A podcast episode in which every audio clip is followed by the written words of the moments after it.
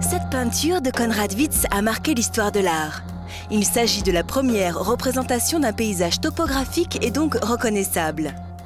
Approchez-vous. Vous voyez le lac Léman, Genève et les montagnes qui l'entourent? C'est bel et bien une vue de la rade en 1444.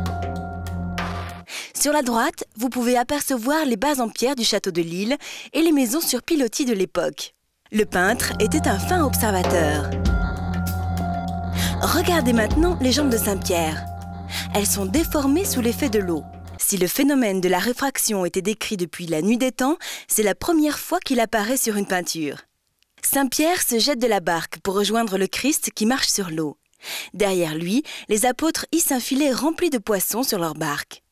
Deux épisodes bibliques sont figurés sur ce même volet de retable, intitulé La pêche miraculeuse.